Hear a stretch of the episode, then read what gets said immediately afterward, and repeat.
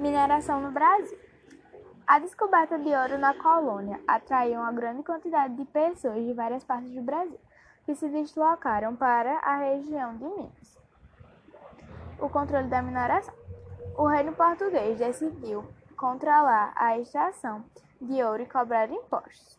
Havia impostos sobre as mercadorias trazidas em outras partes da colônia, sobre o uso da estrada de pontes, entre outras cobranças.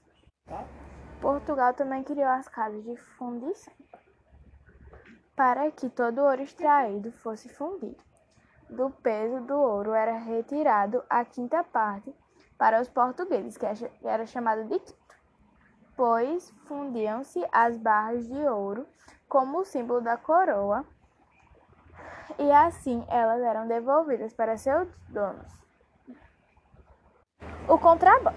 Como os impostos de ouro cobrados no governo português era alto, muitos mineradores o contrabandeavam para não pagar o tributo.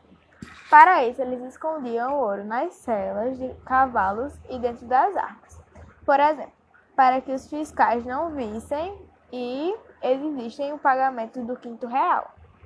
O trabalho dos escravizados. Nas minas, os escravizados re realizavam trabalhos extenuantes como garimpar ouro nas margens do rio. Eles passavam muitas horas do dia com os pés na água. E para encontrar ouro nas montanhas, precisava-se escavar passagens subterrâneas, formando túneis estreitos, úmidos e mal arejados.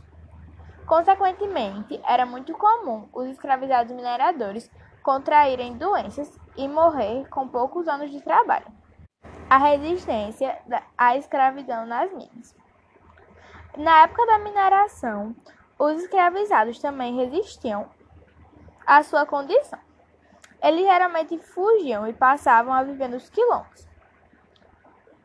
O maior deles na época foi o quilombo do Asbazil, localizado na imediação do município de Cristais em Minas Gerais, que foi fundado em 1726 e o quilombo resistiu aos ataques do governo por cerca de 20 anos, sendo destruído em 1746. Tropeiros e mangoceiros. A principal atividade desenvolvida na região de mineração era a extração de, de minérios preciosos. Os mineradores se dedicavam quase exclusivamente a essa atividade, deixando de produzir o alimento necessário para sua sobrevivência. Para isso, parte dos alimentos é, e de outros produtos, como roupa, utensílios e ferramentas, precisavam vir de outras regiões da colônia.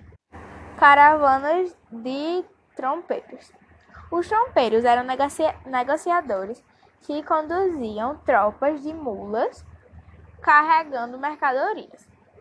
As mulas eram compradas dos criadores do Rio Grande do Sul e usadas para transportar para a região de mineração os produtos vindo principalmente de São Paulo e Rio de Janeiro. As monções. Monções eram as expedições feitas pelos rios. Os comerciantes ou monçoeiros utilizavam grandes canoas chamadas batelões. Nelas eram transportadas mercadorias que estabeleciam as regiões de mineração de Cuiabá e de Goiás.